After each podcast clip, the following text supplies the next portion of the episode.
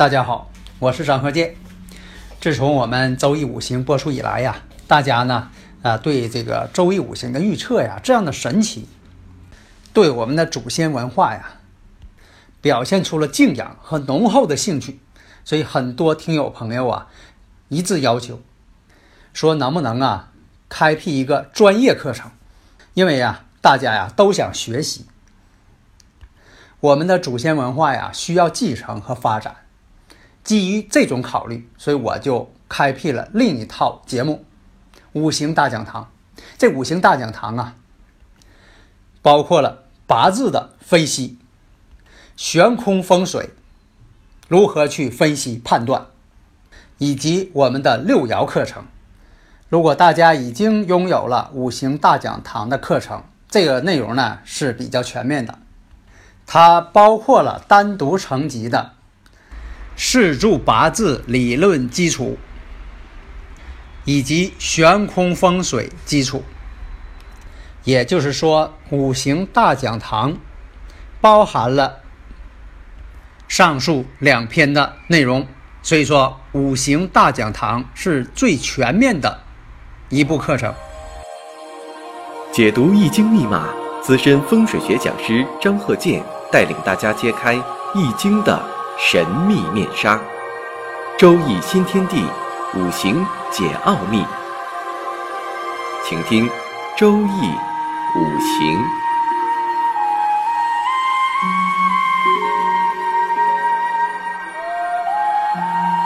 上山微电台荣誉出品。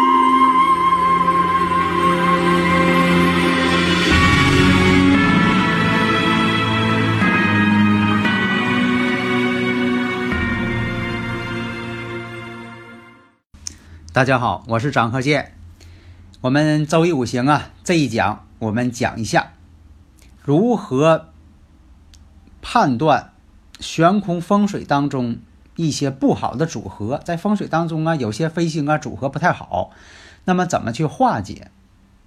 这一堂呢，我们就讲一下基本的一些化解方法，基本的常见的，但是复杂的在这里呢，因为。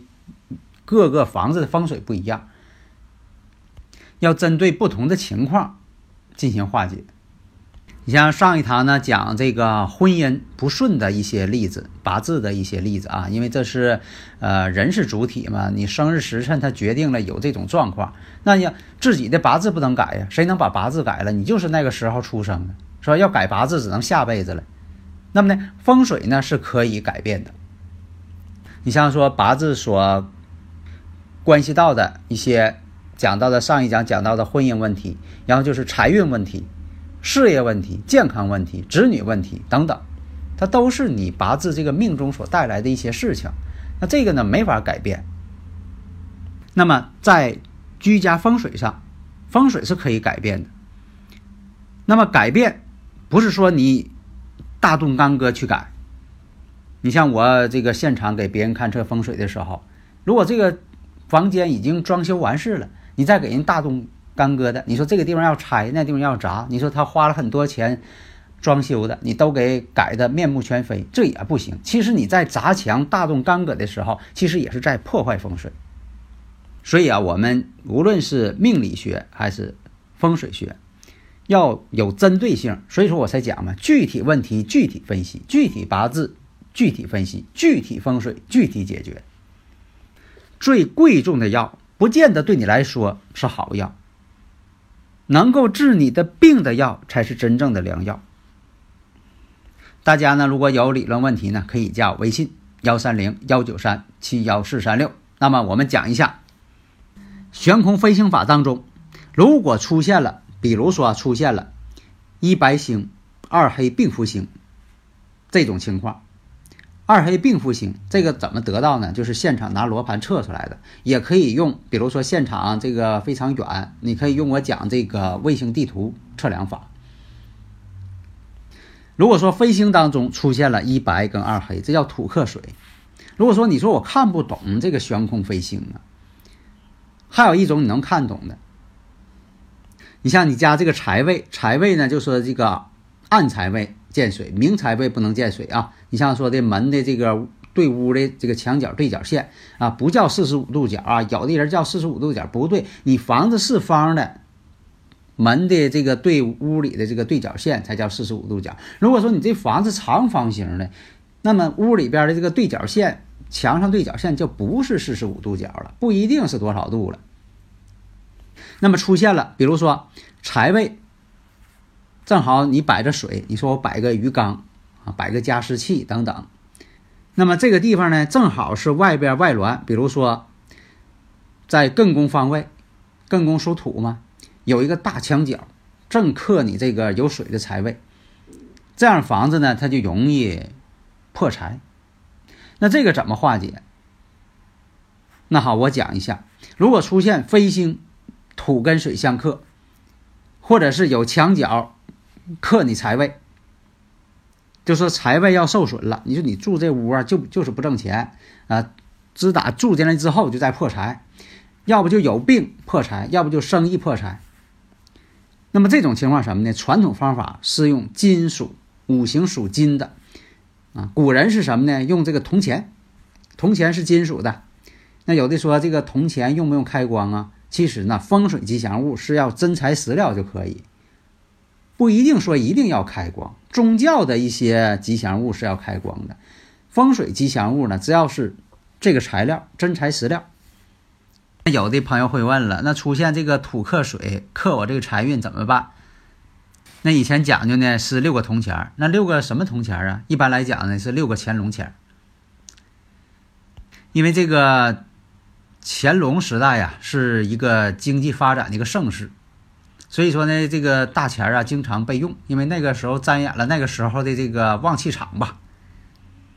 如果还有一种情况，你说现场啊，拿这个罗盘一测，说这个飞星当中啊有五黄克一白，这个五黄呢也可能是这一年当中的年飞星，年飞星呢这一年都过去了，那至少得存在一年呢。那这五黄属土的这个大煞星就克你这个一白了。或者说这个地方呢，就克你这个旺财这个水系了。那这个怎么去化解呢？增加财运呢？在以前呢，有这用这个毛笔的。其实毛笔呀，四支毛笔是旺文昌的。有小孩学习了，或者家里有这个呃白领阶层呢，做一些案头工作的啊，那么呢，用这个毛笔旺文昌。那么呢，如果说出现这种土克财运，就是不旺财，怎么办？可以用这个富贵竹，就是水栽的，有一种水栽的竹子，这是最简单的办法了。用这个木呢来降住这个五黄土的煞气，这是一种克制法。还有一种什么通关法，有放这个铜葫芦的通关法旺财运。还有一种情况，在奇运房子当中啊出现很多，但是呢，流年飞星也会出现。比如说二三斗牛煞，二三斗牛煞，以前我讲过吗？你这个卧室当中如果出现了风水上出现了二三斗牛煞，二三斗牛煞，夫妻爱吵架。这个最好呢，在那个位置呢，用红色的装饰物，比如说红色的台灯，这个方法比较有效啊。我实践当中这个方法比较有效。那么在八运当中啊，有。二黑五黄经常出现叠加在一起了。你像说这个客厅啊、卧室啊、厨房出现这种情况，不利健康。自从住进这房子之后，这个人家里主人就爱得病，他不利健康。二黑五黄嘛，大凶星。二黑病符星，五黄大凶星、大煞星。这个化解方法呢，传统也很多，我只是在这里讲一下传统方法。你像说用六个乾隆钱儿，或者是用铜铃，或者是用铜葫芦，还有用铜做的这个象大象进行化解。以上呢是有一些听友朋友啊，微友朋友向我提出的一些问题，比如说在风水上如何去化解不利财运呢？啊，不利婚姻呢？啊，不利健康啊？怎么化解？当然，你说呃命里边的这个八字已经固定了。啊，确实能用八字这看出来是这么回事儿，那怎么化解呀？关键是化解，很多人讲究一定要这个讲一下化解方式。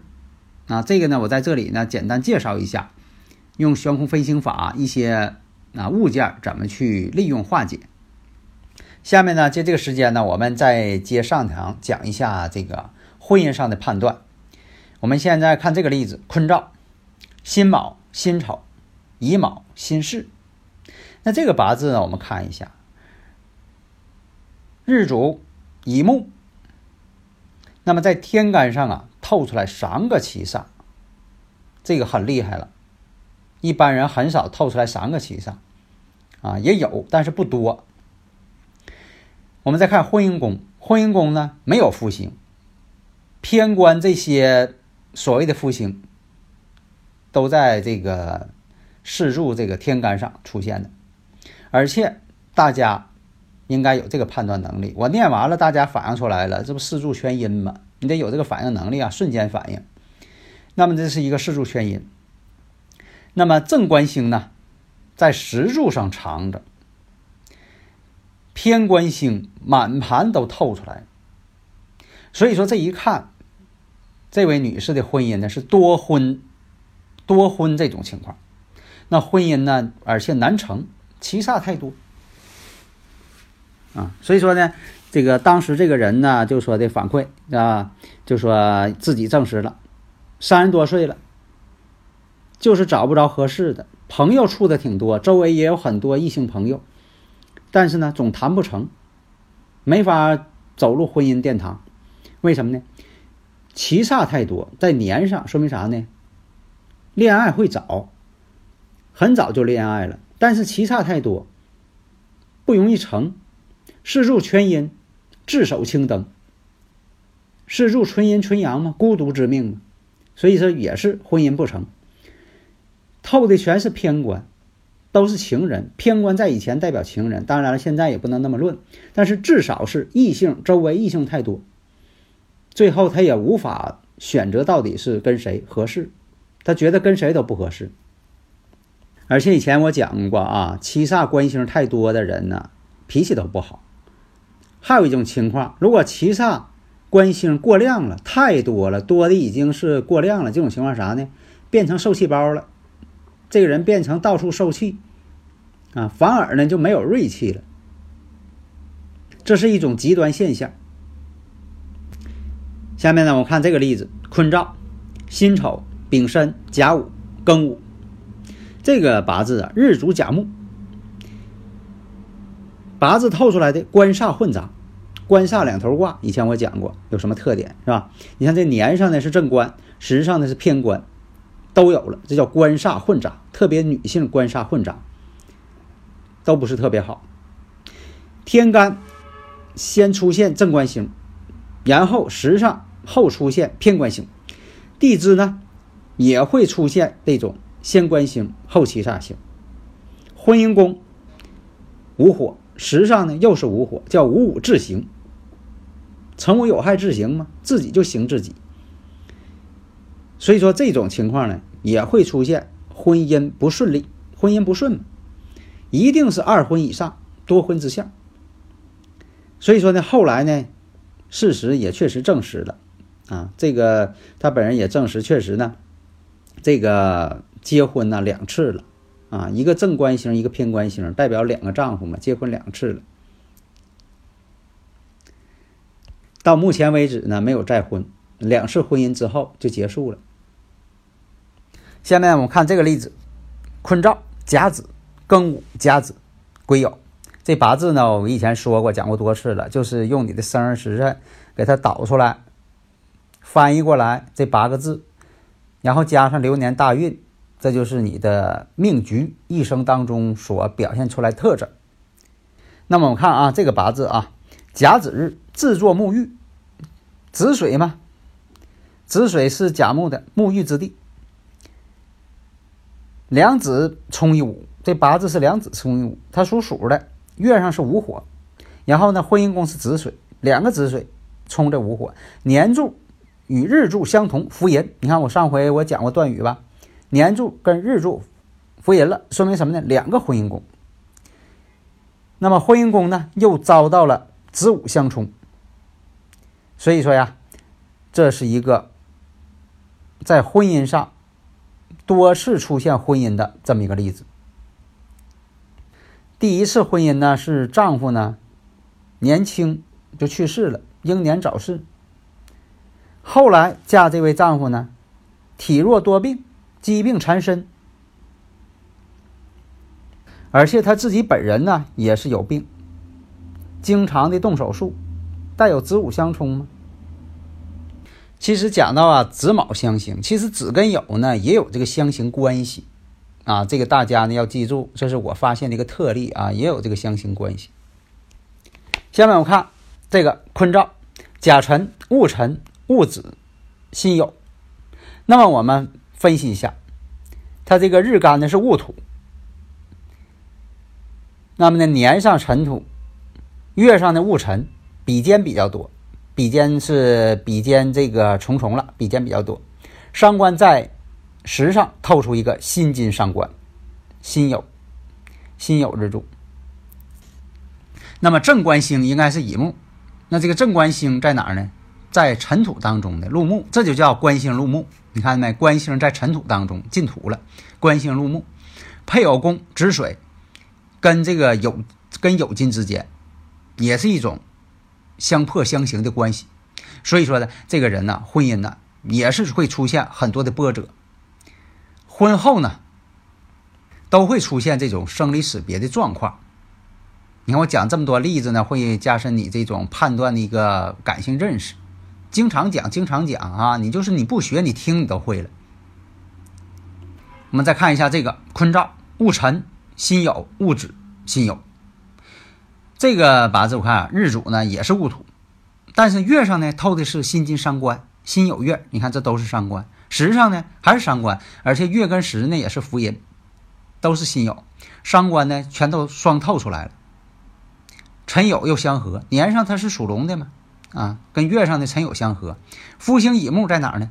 还在尘土当中呢，还是夫星入木，这就叫夫星入木，又被酉金呢又给合去了。这个木呢，木就是木库的意思，坟墓的意思，跟这个酉金又相合了。那么呢，这个夫宫子水，我们看婚姻宫这子水，还遭到两个酉金的这种相刑相破，所以说呢，这个人呢也是多婚之相。你看，这就说的你批八字呢，就是养成这种这个感觉，你得把这感觉培养出来。虽然说你说你教我几个断语就得了，我看了这个情况，我用断语分析吧，那样太机械，无法判断的准。所以说，你必须得养成这种感觉，这就像看相似的。其实人呐，天生就会看相。你比如说，你对哪个人，你觉得他面善啊，觉得人你第一眼就觉得他不好，其实这你是一个本能。但是你要学会方法了，那你看的就更准了。当然，如果将来有这个刷脸啊，这个电脑能够刷脸看相。啊，当然现在也实现了啊。当然，这个刷的这个脸呢，它不是那种咱们相学方面的。你说这一看你你脸就知道啊，你这个卡里边有多钱呢？你是否能呃消费得了？你比如说你卡里边根本就没钱，是不是？人这电脑一刷脸就看出来你没钱，这东西就不卖给你哈，这屋都不让你进，是不是？哎，当呃当然了，它是一种啊科学方面的一个呃鉴定方式。当然，我们学这个呢是相学的命运学的这个方式啊。那这种方式呢，你就得养成这种感性的一种习惯。看到八字了，你瞬间就反应出来了啊！你无需再用一些再翻书找断语了，是不是？哎，这个时候你就学成了。好的，谢谢大家。登录微信搜索“上山之声”，让我们一路同行。